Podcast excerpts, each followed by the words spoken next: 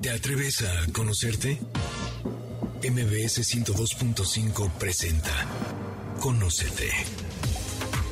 Un viaje a tu interior que, de la mano del Enneagrama y otras herramientas, te ayudarán a encontrar la mejor versión de ti. Conducen Andrea Vargas y Adelaida Harrison. Comenzamos. Muy buenas tardes. Esto es Conócete y nosotras somos Adelaida Harrison y Andrea Vargas y hoy traemos un temazo y un invitadazo también. Bueno, como todos sabemos, la gente exitosa en el mundo no es ni la más atlética, ni la más carismática, ni la más inteligente.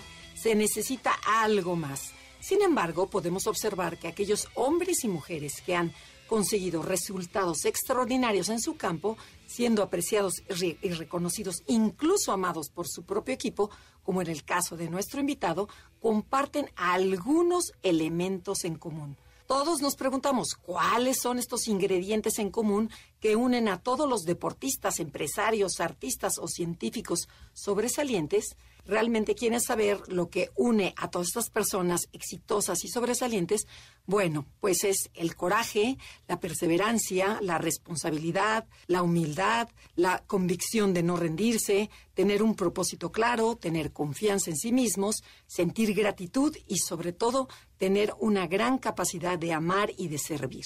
Suena fácil, ¿verdad? Pues Adelaida nos va a presentar a una de estas personas que está en estas ligas para que nos platique su experiencia y nos enseñe a saber cómo lograr pertenecer a estas grandes ligas. Claro, es un placer tenerlo aquí porque además ahorita que les lea su semblanza, yo fui estuve presente y me acuerdo perfecto de ese momento de gloria, la verdad, en que tuvo un clavado perfecto en una competencia internacional. Entonces, efectivamente, él es campeón del mundo, considerado uno de los mejores clavadistas mexicanos, nació en Mérida, Yucatán, y se ha desarrollado como conferencista motivacional y ciudadano distinguido y con todas sus ocupaciones sigue entrenando día a día y además no se conformó solo con eso, se retiró de clavadista y actualmente ejerce como diputado federal buscando fortalecer el deporte en nuestro país y así transformar a México. Bienvenido, Romel Pacheco. Es un honor, un gusto tenerte aquí con nosotros. Adelaida, Andrea, no, el placer es mío. Gracias por el espacio, gracias por estar aquí platicando con toda la gente que, que, que su audiencia que nos esté escuchando y feliz y feliz de traer y presentarles este bonito libro que es una medalla más para mí. Es un, de verdad, es un Rommel en palabras, en letras y es decirle a la gente y dejarle este pequeño legado y este pequeño ejemplo de que sí pueden, de que la vida no es fácil, la vida es complicada y muchas de las empresas, sobre todo las más grandes que conocemos, empezaron hasta en una cochera, en un garage, ahí en su casa y hoy son multimillonarias y multinacionales. Lo mismo nosotros, a veces creemos que nuestro origen va a definir nuestro futuro o hasta dónde podemos llegar.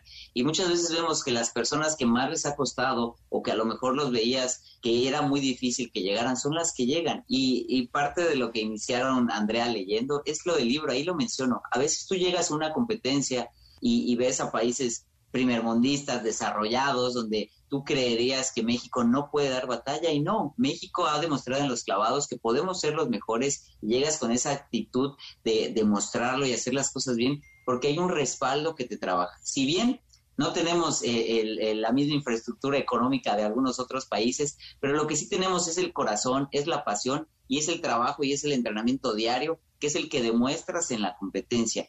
Y muchas veces puedes saber, ver en el entrenamiento a, alguien que seguramente se puede llevar la medalla, pero a la hora de competir, lo que hace la diferencia es esa mentalidad positiva, ganadora, cómo afrontas la situación. Porque tú llegas a unos Juegos Olímpicos o a un campeonato mundial y obviamente te pones nervioso, están los jueces que son bastante estrictos, los demás entrenadores, los demás clavadistas, el público ahí presente y el público que está en la televisión, en las redes sociales y sabes que si ganas, gana México y si pierdes, pierden esos 130 millones de mexicanos.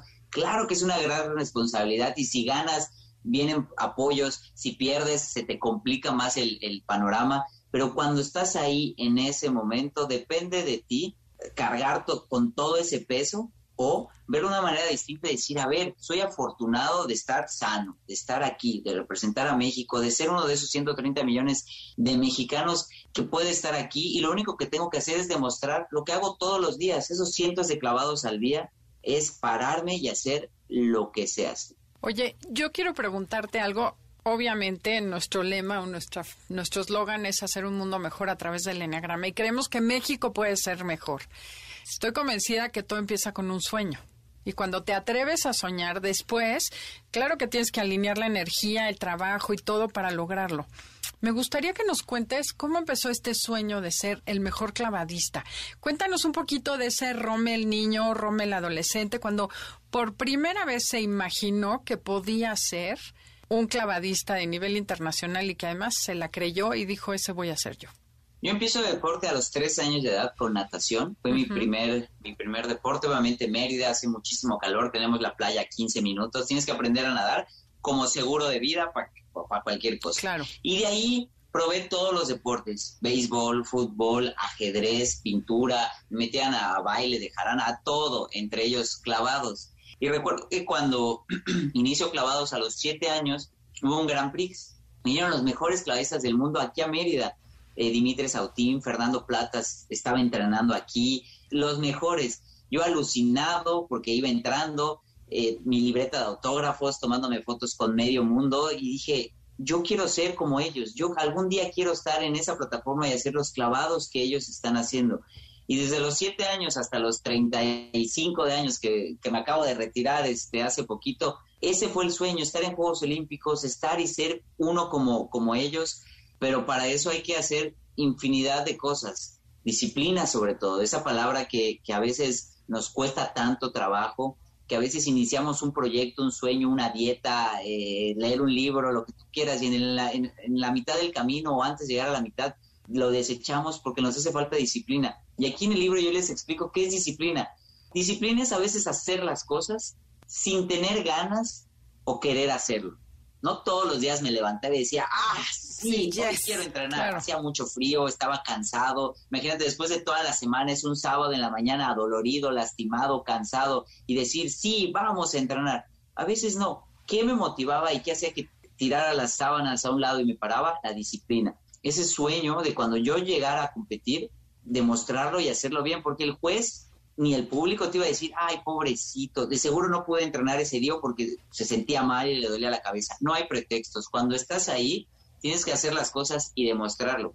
Y eso es un trabajo constante de todos los días. Porque si faltas un día, ese día se convierte en dos, dos en tres, tres en muchos. Y cuando llegue la hora de la competencia, ahí es donde vas a sufrir el resultado. Oye, y otra cosa importante que se me ocurre preguntarte, cuando tú dijiste quiero ser clavadista, ¿qué tanto o cómo hiciste para que no te importara lo que te dije, ay, mijito, estás loco? ¿Y de dónde crees que vas a sacar el apoyo? ¿Y de dónde crees hasta este sueña?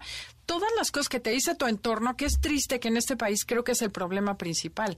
No solo luchas contra las condiciones de inequidad que tenemos comparado económicamente con otros países, luchas con tu entorno, con tus creencias, con las de los de junto. ¿Cómo cambias todo eso? ¿Cómo te fue a ti? Cuéntanos así como de tu historia y luego ya vemos cómo hacerle para de aquí en adelante lograrlo. Afortunadamente tuve unos papás bellísimos que siempre me apoyaron. Yo he quitado de mi vocabulario la palabra sacrificio, porque yo siento que sacrificio es como, ah, solito apuñalarte por algo que quieres, ¿no? E, era, obviamente el deporte es no fiestas, es dieta, es mucho entrenamiento, son lesiones, sí, pero no me gusta usar la palabra sacrificio porque es algo que me apasiona. Sin embargo, con mis papás, ellos sí se sacrificaron por, por mis hermanos y por mí, sobre todo por mí, por buscar la manera de poder conseguir los apoyos. Ahí tenías a mi mamá afuera del despacho del director del instituto, de algún político o gobernador, horas y horas hasta que la recibían y decirle es que mi hijo va a competir y, necesita apoyo afuera de, con empresarios, pero también hacíamos rifas, mutualistas, a veces vendían sus lo que tuvieran que vender y hacer para que yo pudiera eh, competir. Y gracias a, y que los veía y esforzándose, es que también te dan ganas de decir, si mi papá, mis papás están peleando, están luchando para poder tener el apoyo, pues yo también me, corresponde el entrenar, el hacerlo, el disfrutarlo y llegar a hacer las cosas bien. Así que sí, sí, sí se requiere mucho más apoyo y mucho más, más cambio, pero gracias al, al apoyo de mis padres es que llegué. Y las demás decisiones, lo que está en tu entorno, sí llega. Sí llega, sobre todo en la escuela me llegó a pasar una vez que una maestra me dijo, o la escuela o el deporte. Decídete. Y, yo no, no, dije como, ¿por qué? No, llegué a mi casa y mis papás fueron, tú puedes realizar las dos cosas. Eso sí, la escuela nunca la vas a poder dejar, es importante, pero el deporte no está peleado. Y a veces esas historias o esas anécdotas pueden llegar a truncarte tu, carrera deportiva o artística. Yo lo que he hecho es que tengo, tengo una gran ventaja, que soy disperso en muchas cosas, pero en mis objetivos me enfoco.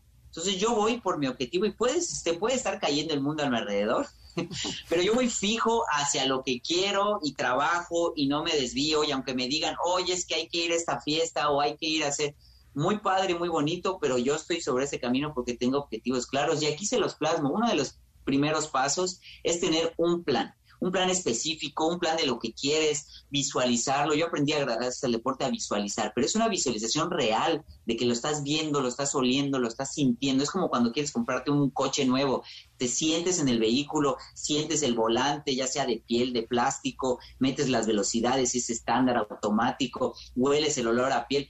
Lo tienes que sentir y vivir para poder trabajar hacia lo que quieres, porque no puedes zarpar sin tener un plan. Claro. Oye, y te queremos dejar una pregunta para el corte comercial. Rommel, sabemos que el éxito no llega solo. Sin embargo, cuando vemos a alguien disfrutando el éxito como a ti, imaginamos que todo fue felicidad. Cuéntanos estas dosis de esfuerzo, de frustración, de aprendizaje, de que te caen gordísimo el, el, que está compitiendo al lado de ti. O sea, todos esos momentos de la vida diaria que no son fáciles, para que la gente sepa que ser exitoso cuesta. Y para que les cuenten, también tendrán que esperar un poquito. Cuesta trabajo, porque nos están mandando un comercial. Esto es Conócete y el día de hoy estamos hablando, el tema es cómo ser el mejor del mundo. Si les gusta el programa, descarguen el podcast en cualquier plataforma digital, Himalaya, Spotify, iHeartRadio, aquí en MBS, en la página también pueden encontrarlos. En Instagram, Instagram y Facebook nos encuentras como Enneagrama Conócete. Danos like. Estamos de regreso. Síguenos en Twitter, arroba NAConocete. Ya regresamos, esto es Conócete y nosotras somos Adelaida Harrison y Andrea Vargas y estamos con Romel Pacheco hablando sobre cómo ser el mejor del mundo, pero no nada más en el deporte, sino él en su libro habla cómo ser el mejor del mundo en tu área, en tu campo. Pero yo te hice una preguntita que, ¿qué pasaba? Cuéntanos de esos esfuerzos, frustraciones y aprendizajes de la vida diaria que te hacen llegar a ser un campeón. Todos vemos a alguien exitoso, empresarios, deportistas y decimos, ay, seguro tuvo suerte, ¿no? O seguro alguien le ayudó o muchas cosas. Yo no conozco ninguna persona que haya llegado a la cima o que tenga éxito, que haya sido gratis o que no le haya costado o que no haya trabajado. Esfuerzo, disciplina, trabajo, dedicación son, son valores que están en todas las personas. Cualquier biografía que tú leas, ahí está, son esos valores que, que, que ahí están, ¿no? Y, y, muchas veces cuando tienes la suerte o en el camino algo se te atraviesa y por el destino tienes el premio, a veces no sabes ni qué hacer con el premio porque no, no, no supiste ni cómo llegó y ni siquiera lo disfrutas. Sin embargo, cuando trabajas por algo, cuando te costó, por más chiquito que sea ese premio, lo disfrutas y lo valoras y te sabe mucho, mucho mejor porque sabes lo que cuesta. Es como cuando te regalan algo, un, un, teléfono. Si te lo regalan, dices, qué padre está, pero si se te cae no te duele. Pero algo que tú trabajaste todos los días para poderlo conseguir, lo andas cuidando, no quieres que le pase nada, le compras 10 mil fundas y ahí lo traes y lo estás cuidando porque valoras lo que te costó. Y la vida no es fácil, la vida no es rápido. Y ahorita no, esta generación quiere subir un video que se haga viral y con eso te haces millonario y famoso y ya resuelves tu vida. Y no es así. Y aunque lo llegaras a, le llegaras a pegar alguna vez no por eso vas a mantener tu engagement y tus números. Tienes que estar trabajando subiendo contenido qué videos haces qué le gusta a la gente no entonces no es solo de una vez. Es difícil llegar pero mantenerse es sumamente complicado. Y habrán triunfos pero también derrotas, habrán alegrías y habrán tristezas. Pero si tienes objetivos claros y trabajas con él, se puede llegar hasta donde tú quieras. Pero ¿y qué precio pagas? Por ejemplo, cuando estás logrando el éxito. Por ejemplo, tú dijiste, bueno, yo no voy a las fiestas, o a lo mejor, por ejemplo, a lo mejor no puedo tener novia porque estoy viajando, o a lo mejor dejo de ver a los amigos. O sea, ¿qué precio se paga? Pues tienes que compensarlo, te tiene que gustar, te tiene que apasionar. El primer precio importante que pagué fue el no estar viviendo con mi familia, me seleccionan a los 11 años, entonces desde los 11 años viví solo en, un internado y pues sí es complicado, ya no tienes quien te diga, eh, te lleve el desayuno, te diga lávate los dientes, bañate, haz tu tarea, dependes de ti y te vuelves más maduro. Y sí, no puedes salir, no puedes 15 años, no puedes hacer fiestas, pero cuando estás viajando a Canadá, a, Alemania, a, a Dubái, ¿no? Y, tienes el uniforme y estás con otras personas y conoces muchas partes del mundo y representas a Yucatán y representas a México y tienes la medalla y te recibe el presidente y te recibe el gobernador y un niño se te acerca una niña y quiero ser como tú. Pues tal vez no tengo la fiesta, pero tengo estas otras cosas. Y una vez que me retire, como ya me retiré, pues ya siempre va a haber tiempo para la fiesta y para otras cosas. Tú tienes prioridades y qué es lo que te hace feliz. Es como, no, pues qué flojera levantarte todos los días en la mañana para ir a entrenar, ¿no? Yo digo, pues qué flojera acostarte tarde para ir a la fiesta, por estar en la fiesta, ¿no? Cada quien tiene prioridades. Y en lo personal, a mí no hay mayor satisfacción que estar parado, viendo la bandera de México, decir, ah, soy el mejor, gané por México y poder cantar el himno nacional de tu país en otro país y que todo el mundo lo tenga que ah, ver la bandera y, brindar respeto a tu país por el, por el esfuerzo y el trabajo que tú hiciste en, en el deporte. No, bueno, no tiene precio. Claro, y además qué padre y qué orgullo. Oye, entonces tener una meta clara en la vida y que de verdad te apasione es lo primero que tendríamos que tener. Y puede ser una meta en una semana o en 10 años o en 100. O sea, el chiste es tener como enfocado o un lugar al que quieres llegar. ¿Es por ahí por donde empiezas?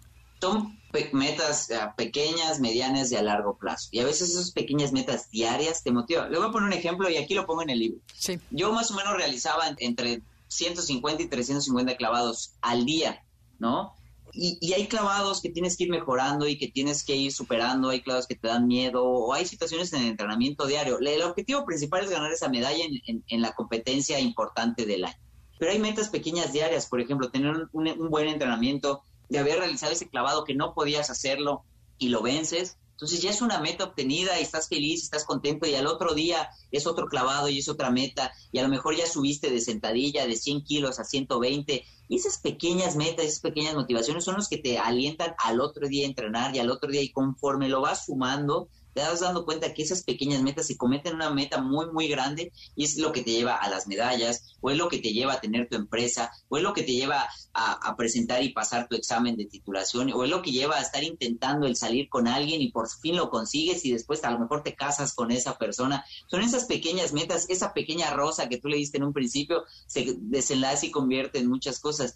Y es parte de este libro, parte de este libro es, es, es eso, que podemos tener metas tan grandes o tan pequeñas como queramos, pero te tiene que gustar, te tiene que apasionar, tienes que ser disciplinado, tienes que trabajar por ella y muchas veces no, no lo vas a alcanzar a la primera, pero es lo bonito de la vida, estarlo intentando, intentando y tener un propósito de vida. Y hay una anécdota que cuento en el libro donde eh, después de unos, de unos Juegos Olímpicos 2012, donde por realizar un clavado nuevo con mucho grado de dificultad, no clasifico por estar probándolo y me deja fuera y todo el mundo me, me hace un lado y, y los medios de comunicación igual. Y una parte de mí no sabía qué hacer y hacia dónde seguir. Como no tienes una meta o, claro qué es lo que quieres, pues obviamente te complica, pero enseguida en lo que te conectas con otra vez con tus objetivos, vuelves a agarrar marcha y ya tienes esas ganas. La motivación no viene de fuera, es mentira y es una falacia que motívame. La motivación viene desde adentro y viene con tus objetivos y viene con lo que tú quieras hacer con tu vida.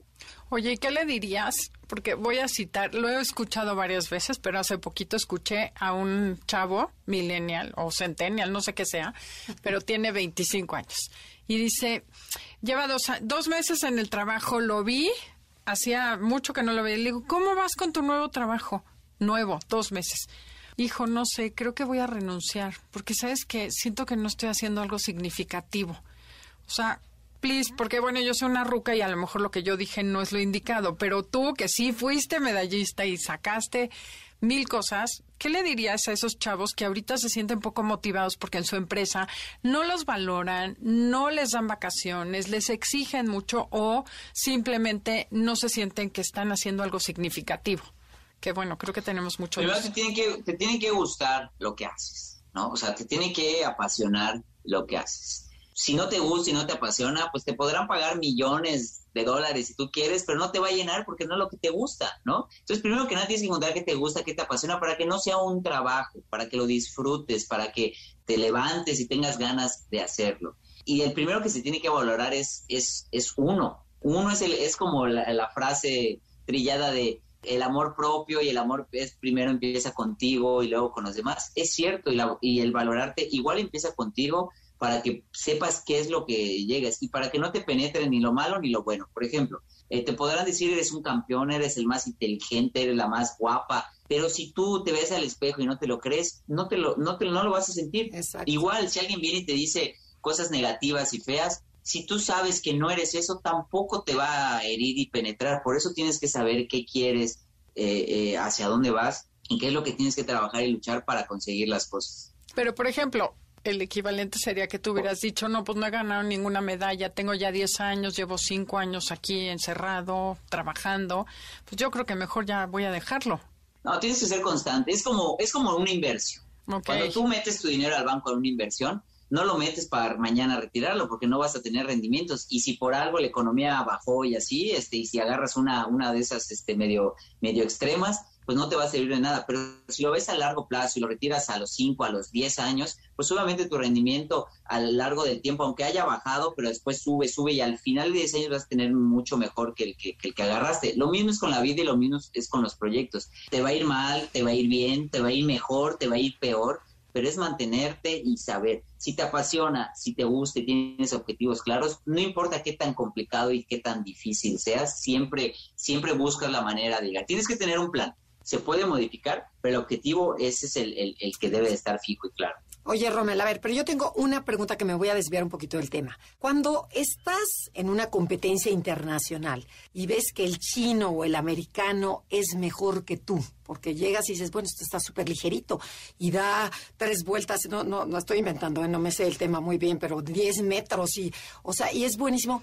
¿Qué pasa dentro de ti? ¿Cómo controlas esta presión, esta tensión que vivimos todos porque somos humanos? ¿Tienes algún trabajo interno o qué, qué, cómo, cómo le haces? Sí, a veces llegas y no sé si se acuerdan de la película de la caricatura de Dragon Ball Z, los ves como super saiyajines a todos, sí, a veces pasa, pero ahí justamente cuando iniciaste el libro, la parte que decía, a veces el mejor, el más hábil, no es el que gana la competencia, a veces la competencia se gana el mero día el mero día de la competencia es el que se gana, porque me ha tocado ver a muchos clavadistas que son los mejores en el entrenamiento. Tú los ves y dices, él podría ganar, pero cuando llega la competencia algo pasa que nomás no. Y ya vas conociendo a los demás deportistas y a los demás clavadistas y ya sabes quién es quién y cada quien tiene un nombre y cada quien sabes cuáles son sus fortalezas. Cuando tú llegas a una competencia, lo primero que tienes que tener es la actitud. La actitud es lo que va a multiplicar ese trabajo, esa disciplina, ese talento que tú tengas. Eh, la pasión con talento sumados multiplican mucho ese resultado que te da. Entonces tú no puedes llegar con una actitud apagada y decir, pues sí, este, sabemos que China a lo mejor tiene muchísimo más eh, eh, apoyo hacia el deporte que, nuestro país y por eso ya perdí. No, porque a pesar que tener un equipo robusto, grande y bien, les hemos ganado y les he ganado. ¿Y por qué? Porque en el mero momento que hay que demostrarlo, ahí es donde te enfocas en lo que tienes que hacer, no en lo que tienen o tú no tienes, porque somos buenos para poner pretextos. Somos, somos buenos, puedes decidir ser víctima de tu vida donde criticas, es que no tengo esto, es que me falta esto, es que él tiene más, es que esto, es que el dólar, es que el petróleo, es que mil y un cosas y por eso no hace las cosas. O decir, soy protagonista y no importa si está lloviendo o, se devaló lo que se devaló, voy y hago lo que tengo que hacer con lo que tengo. Si hoy tengo esto, pues ah, me abrazo eso y con eso trabajo y voy peleando y buscando lo que quiero es ser feliz con lo que tienes hoy, trabajar con lo que tienes hoy para conseguir lo que quieres el día de mañana. Oye, Romel, entonces podríamos preguntarte, para regresar del corte, que nos respondas, ¿un campeón nace o se hace? Y esto es Conócete, el tema del día de hoy, cómo ser el mejor del mundo. Síganos en nuestras redes sociales, Instagram, Facebook, Enneagrama Conócete, o mándenos un correo a info arroba para cursos que tenemos por iniciar constantemente. En Instagram, y Facebook nos encuentras como Enneagrama Conócete. Danos like. Ya estamos de regreso. Síguenos en Twitter, arroba NAConocete. Ya regresamos. Esto es Conócete y nosotras somos Adelaida Harrison y Andrea Vargas y estamos transmitiendo en vivo desde MBC Radio Ciudad de México y estamos, estamos con el campeón Rommel Pacheco, que de verdad muchísimas gracias por la entrevista y estamos hablando cómo ser el mejor del mundo. Y bueno, nos está dando tips y entonces Adelaida te preguntó... ¿Un campeón nace o se hace? En tu experiencia. ¿Qué fue primero, el huevo o la, gallina? Miren, yo, yo creo que es de las dos. ¿Por qué? Lo, como decía hace un ratito, cuando tienes pasión, fuego, ganas por algo y lo combinas con el talento, que es importante, talento y pasión, eso te va a llevar a y te va a abrir muchísimas puertas y llegar a tus objetivos. No quiere decir que si no tienes talento no vas a poder llegar, pero se te va a complicar muchísimo. Y hay deportes o áreas específicas que sí se requiere mucho talento. Eh, un, ejemplo, yo dediqué mi vida a los clavados, pero también tenía talento, tenía el cuerpo, era aventado, no tenía miedo, era ubicado, era inquieto, tenía todas las condiciones que necesitaba para ser clavadista, me gustaba y me apasionaba y por eso pude llegar. Hagamos el ejemplo que yo eh, quisiera, me hubiera gustado la música y les digo, con el dolor de mi corazón, no tengo oído y no tengo ritmo. Eh, ni la flauta pude tocar en la secundaria. Seguramente si me hubiera dedicado a un instrumento y hubiera trabajado muchísimo, estoy seguro que hubiera sido bueno. Estoy seguro que hubiera sido bueno si hubiera dedicado mi vida. ¿Hubiera sido el mejor del mundo? No. Posiblemente no, porque hay gente que nació con ese don de oído, de ritmo, de esa pasión por la música, ¿no? Y, a lo que voy es que si tú tienes un sueño, si te gusta, que eso es lo principal, de ahí se deriva el llegar a los objetivos. Ahorita la gente te dice, ¿qué quieres ser? ¿Qué quieres ser, no? A los niños, tiktokero, eh, youtubero, ¿no? Instagramer. y le dices, está, y está mal, y no está, no está mal, está perfecto, pero le dices, ¿para qué? Para ser famoso. Ah, eso es lo que no creo correcto.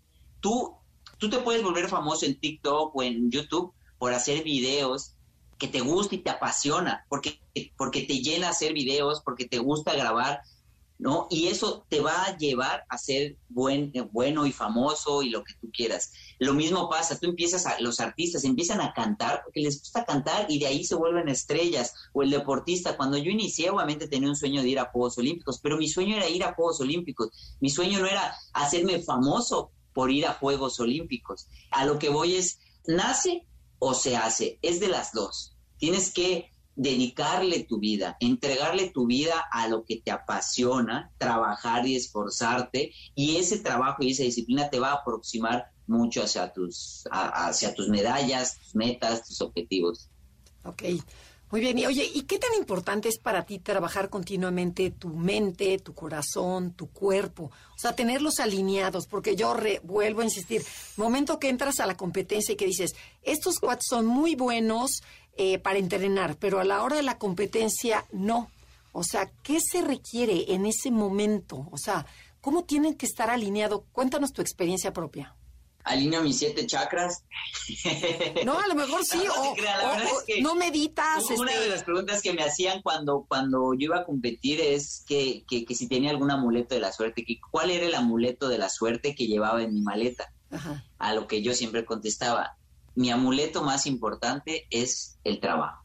Si yo no trabajo y yo no entreno, por más amuletos y bendiciones que, que haga, obviamente va a ser complicado ganar es como cuando vas a tu examen, si estudiaste, llegas tranquilo, relajado, a lo mejor no sacas siempre, estás seguro de que vas a pasar, pero si de plano no fuiste al, salón, no entregaste tareas, si no estudiaste, llegas todo nervioso y lo más seguro es que repruebes, por más velas que, que prendas, vas a reprobar, ¿no? Entonces, el trabajo es el mayor amuleto. Sin embargo, cuando llegas a competir, sí, la fortaleza mental es la que hace la diferencia. Hacemos prácticamente los mismos clavados, entrenamos prácticamente lo mismo, ¿Quién gana o no en, ese día de la competencia? El que se enfoque en lo que tienes que hacer. A veces es tan, es tan sencillo que es muy difícil. Tienes que hacer un lado todos los demás pensamientos o todo lo que te pueda afectar o lo que, lo que no, en todo lo que no te sirva en ese momento y enfocarte en lo que tienes que hacer, en hacer tu clavado. No tengo que estar pensando en que si gano me van a llegar patrocinadores, en que si pierdo me van a acribillar. Me tengo que enfocar en lo que tengo que hacer. La gente me dice, en ganar, sí, pero ¿cómo gano? En lo, que tengo que hacer, que qué es flexionar las piernas, subir los brazos, ver el agua, patear enfrente, ¿no? Cada clavado tiene un, un, mapa mental que tengo que ir recordando y tengo que ir haciendo. Una vez que ya caiga en el clavado, pues el que sigue. ¿Que te da miedo? Sí. ¿Que hay temores, que hay nervio, que hay adrenalina? Sí. Tienes que respirar, tienes que concentrarte, tienes que visualizar, pero lo más importante es la confianza que tú tengas y esa confianza te la da el, el, trabajo. Aquí en este libro les doy ocho capítulos donde eh, la verdad es que está padrísimo, porque a mí me gusta leer, obviamente por el deporte, libros de autoayuda. Ya han, habido unos muy técnicos donde solo te dan pasos y técnicas, ¿no? Y conforme vas leyendo, sí sirven, pero pues te, está muy tedioso. Y hay otros que son puras fábulas o historias inventadas que al final tienen un mensaje y una moraleja que te ayudan. Yo lo que quise hacer es un libro donde lo que yo, lo que a mí me sirvió en mi vida diaria, entrenamiento, proyectos, se los comparto, pero también con las anécdotas de historias reales, donde es verdad, donde te das cuenta que sí, que, que al igual que tú he llorado, he sufrido, he reprobado, he pasado, me han cortado, ¿no? De, todo. ¿Y qué haces con esa situación? ¿Y cómo le das la vuelta para que sirva a tu favor y no te perjudique? Y donde se den cuenta que soy una persona común y corriente, la única diferencia es que tenía objetivos claros y trabajaba duro por alcanzar mis metas. Eh, no, no se te hace a veces, ves un comentario, que hay veces que el deporte es un poquito cruel. Por ejemplo, llegar a una Olimpiada en donde cuántas veces hiciste ese clavado o jugaste tenis o lo que tú quieras, el deporte que sea, pero lo practicaste y lo practicaste. Y ese momento, ese segundo, te descentraste y fallaste, perdiste después de tanto esfuerzo. O sea, a veces yo digo, pobres, cuando ves que pierden en las Olimpiadas, que son gente, o sea, fabulosa, y que dices, y la ves llorando al atleta, dices, qué cruel es o no, o estoy mal. Sí, y la vida es igual de cruel. Sí. Eh, es parte, el deporte te forja el carácter, te da valores y te ayuda a enfrentar la vida cotidiana y normal porque en algún punto, bueno, al fin y al cabo eres ser humano y no puedes dividir entre ser deportista y ser una persona cotidiana y normal que tiene amor, desamor, deudas, alegría, felicidad, entre otras cosas. Y en algún punto el deporte va a terminar y tienes que eh, ingresar a la vida normal, común y corriente, con las deudas y con los pagos y, con lo que tienes que hacer. Y estos valores que te enseña el deporte te ayudan y te fortalecen para enfrentarlos. Esa es la ventaja de un deportista muchas veces. Hemos visto cuántos deportistas que después de, del deporte, que han estudiado y se han preparado, son directores de empresas o les va bien porque tienes este espíritu de competencia, de lucha, de resiliencia, de que no te rindes, de que tienes objetivos claros, que normalmente la gente tira la talla y dice, ay no, estoy cansado. Y uno es necio, necio y trabajador. Y sí, el deporte es duro, es difícil, pero es es parte y eso es lo bonito, porque cuando logras ganar, la gente también te lo premia y lo valora, y tú mismo, y sabes la bonita y la satisfacción que te da. Pero lo importante también es disfrutar el, el, premio, la medalla, celebrar y darle vuelta a la página, porque vienen más competencias y vienen más objetivos, y si te quedas en tus laureles de felicidad, vas para abajo. Y al igual con la derrota, si te quedas llorando y triste por esa derrota, vas a seguir ahí, pero puedes cambiarlo, Puedes, puedes darle la vuelta y enfocarte y saber qué es lo que pasó y lo que hiciste mal, trabajar para que no te vuelva a pasar y ir creciendo hacia los objetivos. Oye, te quiero hacer una pregunta que no es exactamente el libro, después regresamos ya a los tips y a cerrar, pero quisiera preguntarte qué meta tienes ahora, qué reto te estás poniendo, porque no se acabó Rommel, sino está empezando, está empezando a hacer algo distinto con lo que ya aprendió. Me encantaría que nos compartas, así si tuvieras una varita mágica, qué te gustaría que sucediera en este país y cómo o qué vas a hacer tú para que suceda. ¿Qué me gustaría? Muchos cambios. Primero que nada, terminar con la división que hoy existe. Eso se, me hace lo más triste que, que entre nosotros como mexicanos nos estemos peleando, porque lo que buscamos es mejorar. Queremos que existan medicamentos oncológicos infantiles, queremos más presupuesto para el deporte, queremos más seguridad, queremos vivir mejor, queremos un, mejor sueldo, queremos todos. No creo que ningún mexicano busque eh, algo que no, que no sea eso. ¿Qué estoy haciendo? soy de diputado federal, mucha gente lo desconoce y cuando estuve en campaña, porque no fui plurinominal, fui por elección, eh, donde estuve el entrenamiento y la preparación para obtener el boleto olímpico junto con, con, campaña, que me dio muchísimo gusto y fue, fue, un triunfo. Es eso, y la gente me preguntaba, Rommel, ¿por qué? ¿Por, qué te estás lanzando? ¿Por qué quieres ser candidato si sabes que la política es sucia, es negra, es fea? Y, tus 28 años de carrera deportiva y lo que has hecho y tu nombre lo puedes manchar por estar aquí. Y le digo, y se lo digo a ustedes, ¿creen que pondría 28 años de trabajo y de disciplina nada más por, por porque sí, lo valoré, lo evalué? Y no es una decisión de hoy. Si revisa los periódicos, llevo años diciendo que algún día me gustaría hacer el cambio, algún día me gustaría hacer las cosas bien y sobre todo apoyar al tema del deporte. En 2016 me invitaron a la Cámara de Diputados a recibir un premio, me subí y dije, algún día voy a estar acá y algún día voy a luchar por el presupuesto del deporte porque no se debe ver como un gasto, se debe ver como una inversión.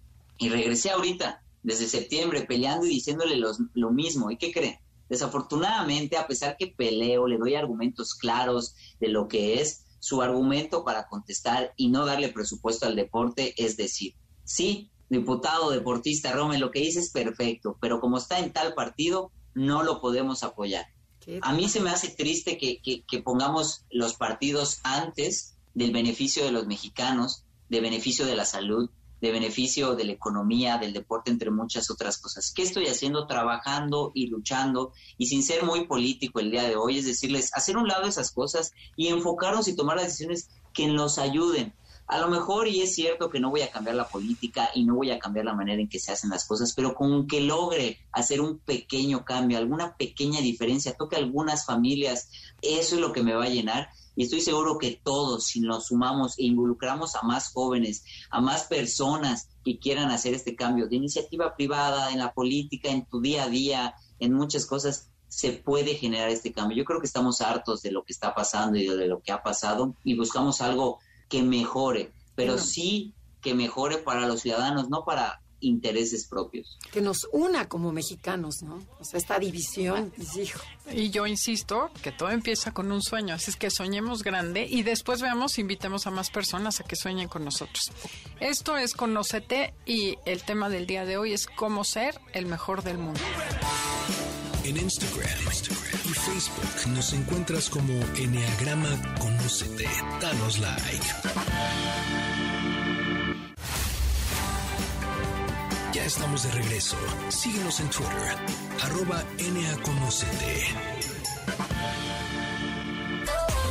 Ya regresamos, esto es Conocete y nosotras somos Adelaida y Andrea y estamos con Rommel Pacheco hablando sobre cómo ser el mejor del mundo.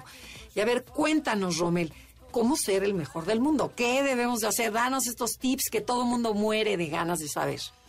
Pues primero que nada, invitarlos a que compren el libro porque ahí está más explicado, pero iniciamos, miren, les voy a decir, en el capítulo 6, aquí viene, fórmula ganadora, los cinco pilares. todo se resume en una fórmula ganadora basada en cinco pilares, que son los que ya les dije, pero se los voy a recalcar. Trabajo, esfuerzo, dedicación, constancia y disciplina.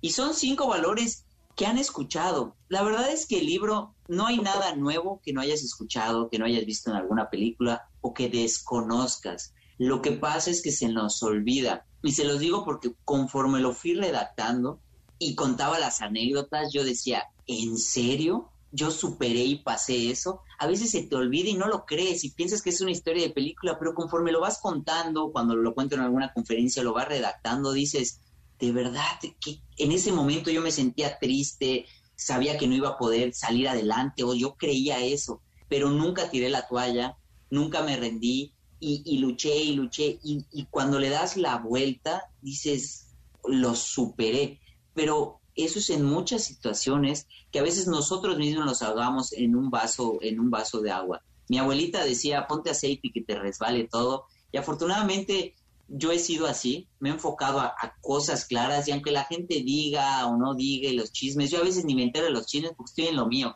Oye, pero acaban de decir que no sé y no me interesa. ¿Para qué me voy a meter y me voy a desgastar en, en esto? Se los pongo fácil. Si al día yo tenía que hacer 300 clavados, dependía de mí. Si los hacía alegres, ponía musiquita, me animaba, estaba atento y las correcciones que me hacía mi entrenadora las veía como correcciones y que quería que yo superara y fuera mejor o podría hacerlo triste, amargado, enojado y esas correcciones verlas como críticas y decir, nunca está a gusto, por más que lo hago bien, los demás me aplauden y ella siempre me está criticando. Era la misma situación y dependía de mí cómo y qué valor le daba. Y eso te pasa a ti también en el trabajo. Seguramente tienes que hacer 50 informes al día y te estás quejando por tu jefe que te dejó la chamba y que esto, que no te pagan lo suficiente y mil y un cosas. O pues ya estás ahí, lo haces a gusto, este, ¿no? Eh, platicando con la de al lado, te pones tu audífono y escuchas la musiquita o lo que tú quieras. Y de todas maneras vas a tener que hacer esos informes, esas llamadas o lo que tengas que hacer, hazlo de una manera positiva. Entonces, los pasos que están ahí y que les doy en el, en, el libro son cosas que ya conocemos y que son sencillas. Lo bonito y la magia de este libro es que te adentro a una telenovela de, de historia con un paso, una moraleja de algo real que, que, que ha existido y que te va a motivar a hacerlo. Son ocho capítulos en los cuales resumo al final el capítulo, el, capítulo, te, subrayo hasta las frases más importantes que están ahí para que ya ni saques tu pluma ni tu plumón y te doy unas dinámicas para que lo puedas ir siguiendo. La verdad es que estoy muy contento, muy satisfecho con el libro y de algo negativo que fue la pandemia, que estaba encerrado en mi casa, que no podía salir, que no podía entrenar en, el centro acuático, entrenar cargando, cargando el garrafón o lo que tuviera pues dije, ¿por qué no? Ahora sí que tengo tiempo, hacer este sueño que tenía, plasmarlo, escribirlo, redactarlo, trabajarlo y que estuviera listo. Y la última, la última revisión de este libro fue ya estando en juegos, ahorita en Tokio en el transcurso de la villa al centro acuático en el autobús, me iba hasta atrás, me ponía los audífonos y lo iba revisando. Fui quisquilloso, le ya me decían, Romer, es que ya tiene que irse a imprimir. Yo, no, no, no, espérense. Esta palabra aquí no, no me gusta porque no dice lo que yo quiero que exprese y que diga. Y al final estoy contento, satisfecho y lo que quiero es que la gente lo lea, lo conozca, porque algún día nos vamos a ir de este planeta y de esta tierra. Y si yo puedo ayudar y motivar a más personas a que también ellos cumplan sus sueños, ganen medallas, sean empresarios, el objetivo que quieran, si los voy a, facilitar el camino, yo me voy a sentir sumamente contento y agradecido con lo que la vida me ha dado y con lo que quiero que las demás personas tengan. Oye, pero también platícanos un poquito, que ya lo mencionaste, los beneficios que nos da practicar un deporte. Porque me imagino que México está a un nivel muy bajo de deporte, ¿no? Y, muy alto de gordura. Eh, número uno, ¿no? En obesidad. Tenemos índices, somos de los primeros lugares de, de índices de obesidad, de diabetes, de problemas cardiovasculares. El deporte... De depresión. Es preventivo. Es un, siempre debe de ser visto como una inversión. ¿Por qué? Porque es más barato prevenir a través del deporte que una vez que ya esté la problemática, como todas las enfermedades que ya les mencioné, sale mucho más, sale mucho más barato prevenir con deporte. Aquí ya se enfermo, uno gastas en transporte, en tiempo, en cita, en medicamento, los servicios de salud están saturados. El tema de seguridad, ¿No es mejor ver a los jóvenes o a los chavos jugando fútbol, béisbol, natación o algún deporte que estén en delincuencia, en drogas o en otras cosas? Es mucho más barato invertir en el deporte que en todo el tema de seguridad. El deporte es transversal. En cada una de las áreas que tú menciones está el deporte o está la actividad física. En el tema económico, ahí está, hay turismo deportivo. Hay, hay personas que viajan a otros países solamente por hacer triatlón o alguna competencia o escalar alguna montaña o bucear o lo que tú quieras. Porque hoy, me han alegado y lo que yo he peleado es el presupuesto de deporte y me escriben, es que el deporte no es prioridad, lo más importante es que los niños coman y tengan algo en su, en su plato. Y yo obviamente sí, alimentación, educación, cultura, seguridad es importante, pero en cada una de ellas el deporte está.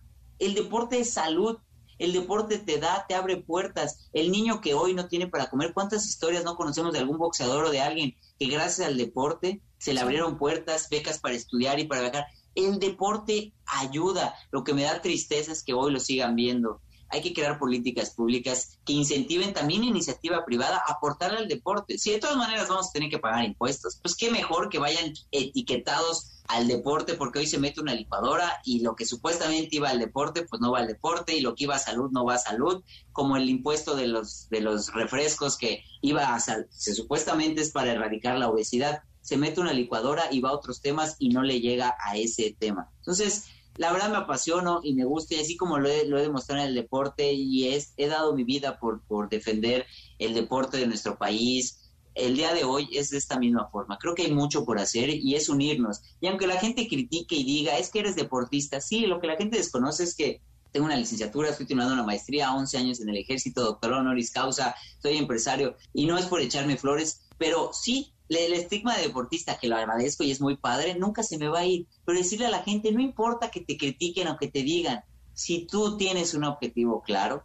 trabaja y lucha por él. Y al final el resultado que tengas va a ser tuyo y vas a estar muy contento porque nunca te rendiste y nunca tiraste la toalla y fuiste claro por lo que querías hacer, nunca comprometiendo tus valores, quién eres, eso es, eso es lo primordial. Rommel, platícanos, ¿dónde consiguen tu libro? El libro lo pueden conseguir en todos lados, en todas las librerías, también por internet, en Amazon, Sanborns, en todos lados. Así que se los recomiendo muchísimo. Y el último mensaje para ya despedirnos es que de verdad intentemos hacer cosas distintas y sí podemos ser los mejores. Es cuestión de tener objetivos claros, de trabajar por ellos, de hacer un lado las críticas. La gente va a hablar bien mal de ti, pero si tú sabes qué es lo que quieres, puedes trabajar para ello. Lo importante es ser feliz en el camino de la búsqueda de tus objetivos para que disfrutes el camino y la medalla. Pues amigos míos, soy Romel Pacheco, no se olviden seguir en mis redes sociales, Rommel con doble M guion bajo Pacheco en Instagram, Twitter, Facebook, TikTok, YouTube, en todos lados subo contenido divertido, pero también pues obviamente de lo que estoy haciendo como diputado y espero sus comentarios para subir más videos. Oye, padrísimo, mil gracias Rommel por habernos acompañado y además nos unimos al sueño de que México sea un país diferente, ustedes a través del deporte, nosotros a través del conocimiento, pero la idea es que cada mexicano ponga su granito para que en 10 años digamos, wow, este país cambió gracias a que cambiamos los mexicanos. Y bueno, gracias a todos ustedes que nos acompañan como cada semana. Esperamos que les sirva de entusiasmo, se entusiasmen por transformarse, soñar en grande y lograr sus metas. Y en especial queremos agradecer también a la producción de Charlie Chocolate Factory, que nos mandaron un regalo, nos mandaron muchos chocolates que nos endulzaron el día este sábado. Y bueno, ahorita voy a ir a repartirles a mis nietos. Agradecemos mucho también. Y los esperamos la semana que entra aquí en Conócete con el Enagrama. También muchísimas gracias al equipo de producción, Felipe, Yanín, Beto, por hacer posible este programa. Practiquen deporte, gócenlo y hasta la próxima. Te esperamos en la siguiente emisión para seguir en el camino del autoconocimiento. Conócete, MBS 102.5.